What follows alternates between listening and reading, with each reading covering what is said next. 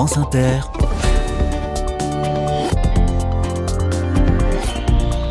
Dorothée Barba. Bonjour à toutes, bonjour à tous. Alors, vous avez regardé la première ce week-end? Le jeu des mille à la télé, c'est pas rien tout de même. Une émission mythique qui débarque à la télévision après 65 ans d'existence radio. Diffusion le samedi après-midi sur France 3. Les puristes auront constaté que les règles du jeu ne sont pas tout à fait les mêmes. L'idée, et c'est heureux, n'est pas de faire un copier-coller. Alors je vous rassure, la version radio est fidèle au poste. Rendez-vous avec Nicolas Stoufflet dans un quart d'heure à Aury-la-Ville, dans l'Oise. Quant à moi, dans les carnets de campagne, je continue, je continue à, suivre le jeu à la trace. Et c'est donc l'Oise qui sera mon terrain de jeu toute cette semaine. Nous sommes dans la région Hauts-de-France, tout proche de la région parisienne. Et aujourd'hui, je vous parle d'un réseau social un peu particulier créé à Beauvais, dans l'Oise, le Facebook de l'agriculture. Il s'appelle Farmer. Et la nouveauté, c'est qu'il vient de lancer un robot, une intelligence artificielle pour répondre aux questions agricoles. La transition écologique doit-elle passer par une transition numérique? On se posera la question. Mais avant d'en parler, on retourne chez Village. Soyez les bienvenus. Carnet de campagne, le journal des solutions. Il est plus que temps de vous y mettre si ce n'est pas encore fait. Le compost fait l'objet d'un dossier dans le nouveau numéro du magazine Village. Village, c'est le cousin papier des carnets de campagne, en kiosque depuis quelques jours. Un dossier donc à la une sur l'habitat léger, on en parlait vendredi dernier ici même, et un dossier sur le compost. Ça urge en effet. Bonjour Sylvie Le Calvez. Bonjour Dorothée. 1er janvier 2024, autrement dit demain, la loi interdit de jeter les biodéchets à la poubelle. Oui, et quand on en parle autour de soi, je ne sais pas si vous avez fait le test. Personne Dorothée, ne le sait. Mais personne ne le sait. Enfin, je- c'est incroyable. Je trouve ça incroyable. Donc, je ne sais pas si ça pourrait être mis, mis en place. Ça, c'est pas trop mon, mon sujet. euh, mais effectivement, quand Tess Baudelot est allé euh, faire son, son dossier, son reportage, un autre journaliste sur ce sujet, on s'est aperçu qu'il fallait quand même aller très vite et qu'il y avait plein de solutions possibles, hein, puisque il faut, on peut voir, soit bien sûr, avoir un composteur individuel euh, si on a la chance euh, d'avoir une maison avec du terrain. Mhm. Ça, ça, c'est assez facile. Et souvent, les municipalités, et les habitants ne le savent pas, mettent gratuitement ou à faible coût un composteur en bois, en plastique, ça dépend des, des collectivités. Alors, il faut se renseigner, mais c'est quand même très, très souvent le cas, surtout à l'approche de, de cette obligation. Soit on a un composteur collectif si on est dans un quartier. Alors c'est un peu compliqué parfois parce que qui va vraiment gérer le compost? Qu'est-ce qui va se passer si quelqu'un met des mauvais déchets dedans? Il faut, il y a, un problème de parfois hein, d'animation de ces composteurs collectifs, mais ça existe et souvent il y a des animateurs qui sont désignés et qui permettent justement que ça se passe mieux avec des formations pour les habitants. Et puis euh, bien sûr, euh, quand on est euh, en ville, eh bien soit on a des mini composteurs étanches. Soit euh, on a des lombricomposteurs, c'est-à-dire avec les vers de terre à l'intérieur, mais quand c'est bien fait, ça ne sent rien. Ouais, enfin, Le des lombriques à la maison, enfin, des lombriques en appartement, plutôt, faut avoir envie quand même. hein. Ah oui, mais il y en a Mm. qui le font. Hein. Nous, on, est- on en a rencontré en tout cas, euh, qui ont effectivement des, des lombricomposteurs. Euh, Bon, fait je le dis parce que j'ai hein. testé et que les lombriques s'échappaient, ça m'a un peu terrifié, j'ai renoncé. C'est Bon, vrai. Il faut, il faut pas témoigner de ça. donc. Il y a puis, plein d'autres le- solutions de quartier, notamment dans les villes, évidemment. Mm. Voilà, et puis il y aura du ramassage quand même obligatoire Ouais. hein, après pour euh, pour son compost euh, avec des systèmes qui vont être mis en place comme pour euh, les, les poubelles jaunes qu'on a ou, ou le verre évidemment. On rappelle ce chiffre un peu désespérant. Ça représente un tiers de nos poubelles aujourd'hui. Donc les épluchures de pommes de terre, les trognons de pommes, les- ce qu'on appelle les biodéchets, représentent un tiers de nos déchets. Donc ce sont des déchets qui partent à l'incinération la plupart du temps, alors qu'ils pourraient tout à fait retourner à la terre via le compostage.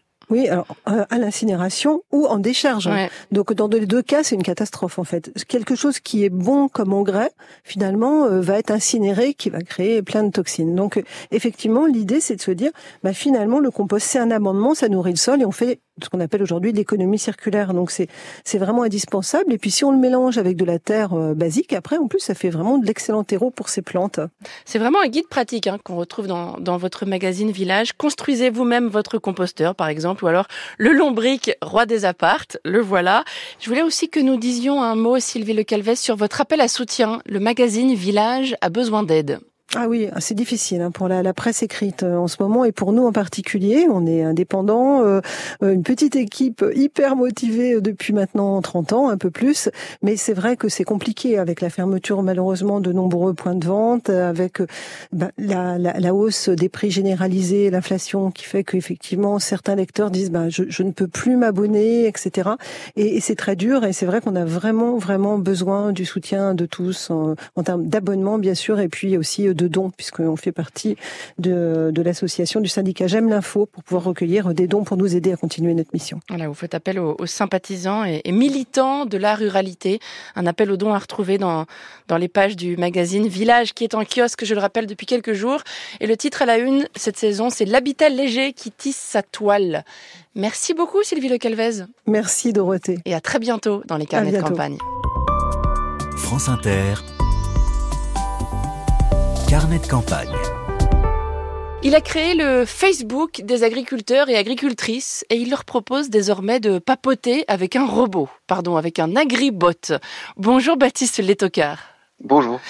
Vous êtes basé à Beauvais, cofondateur du réseau social Farmer. Ça s'écrit F-A-R-M-R. Alors je vous préviens d'ores et déjà qu'on va se faire gronder par les auditeurs pour l'anglicisme. Votre site compte 11 000 personnes inscrites et vous avez lancé il y a très peu de temps en effet un agribot. On va y venir. Dites-moi d'abord à quoi ça sert ce site Farmer concrètement? L'objectif euh, de Farmer, c'est de proposer aux agriculteurs de se retrouver entre eux de pouvoir s'identifier. Aujourd'hui, c'est pas possible pour un agriculteur, s'il va sur Facebook ou n'importe quel réseau social, de pouvoir trouver facilement un autre agriculteur potentiellement qui fait la même chose que lui. Les agriculteurs et agricultrices ne se rassemblent plus euh, dans la vraie vie aujourd'hui, c'est votre impression, ou en tout cas moins qu'hier? C'est le constat qu'on a fait. En fait, euh, les agriculteurs se rassemblaient historiquement dans des lieux physiques d'échange au cœur des villages. Et malheureusement, ils disparaissent de plus en plus. Forcément, on a essayé de comprendre comment euh, ils pouvaient euh, se retrouver autrement. Et donc, ils utilisent les réseaux sociaux. Mais forcément, les réseaux sociaux ne sont pas idéalement faits pour eux. Vous faites allusion à, la disparition des commerces de proximité hein, dans les zones rurales. Mm. Tout à fait. Rompre euh, la solitude, c'est donc euh, l'un des objectifs, mais aussi échanger sur les pratiques professionnelles, j'imagine. Oui, bien sûr. Euh, les agriculteurs ont des problématiques au quotidien sur leur exploitation, ont des enjeux maintenant environnementaux, économiques aussi, et donc ont besoin d'apprendre les uns des autres et donc d'échanger. C'est ce qu'on leur propose. Alors moi qui ne suis pas agricultrice, si je vais sur votre site farmer.co, euh, je ne vois rien de ces échanges. Hein. Il faut se créer un profil, il faut montrer patte blanche, prouver qu'on est bien un professionnel agricole. C'est important pour vous de ne pas euh, tout diffuser en ligne pour tout le monde? Oui, bien sûr. Les agriculteurs ont le besoin de rester euh, ensemble, de savoir qu'ils peuvent s'exprimer librement dans un environnement sécurisé. Euh, et c'est la raison pour laquelle, lorsqu'ils s'inscrivent sur la plateforme, ils doivent montrer pas blanche, s'identifier dans leur exploitation, c'est-à-dire nous dire s'ils sont exploitants, salariés agricoles et dans quelle exploitation en France. Il y a sur le site une carte interactive hein, qui recense et, géolocalise les fermes. Personne n'est sous pseudo, dites donc. Vous y teniez à, à l'absence d'anonymat sur Farmer? Oui, on considère, nous, que sur les réseaux sociaux généralistes comme Facebook, par exemple, l'anonymat peut nuire à la valeur des échanges. En fait, un agriculteur qui échangerait avec une personne non identifiée ne pourrait pas savoir si euh, la personne a réellement de l'expérience sur son exploitation, si même il s'agit de la bonne personne. Et donc, nous, on tenait à aller à l'encontre de l'anonymat euh, des réseaux sociaux généralistes. Alors venons-en à ce fameux robot, un agribot. Vous proposez à vos abonnés ce service euh, gratuit depuis un peu plus d'un mois, une intelligence artificielle à qui l'on peut poser des questions. Tout à fait. Un robot auquel on peut euh, poser des questions avant d'aller voir un conseiller technique, avant d'aller voir un vétérinaire par exemple, poser des questions à un robot qui vous donnera des réponses immédiates et potentiellement vous dira non, ça ne sert à rien d'aller voir un, un vétérinaire par exemple, ou alors bien au contraire allez-y vite euh, voir un, vétérinaire. Un robot donc, j'imagine que vous rencontrez quelques réticences pour le dire poliment. Oui, euh, c'est vrai que c'est toujours difficile de, faire confiance à une machine. Nous, on est basé sur une technologie ultra innovante et ultra performante, et on a trouvé intéressant de proposer cette technologie gratuitement aux agriculteurs français.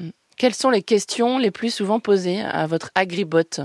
Alors, ce qu'on retrouve le plus souvent, c'est justement des problématiques euh, sur des maladies animales, sur des maladies végétales ou sur des ravageurs, euh, sur des cultures.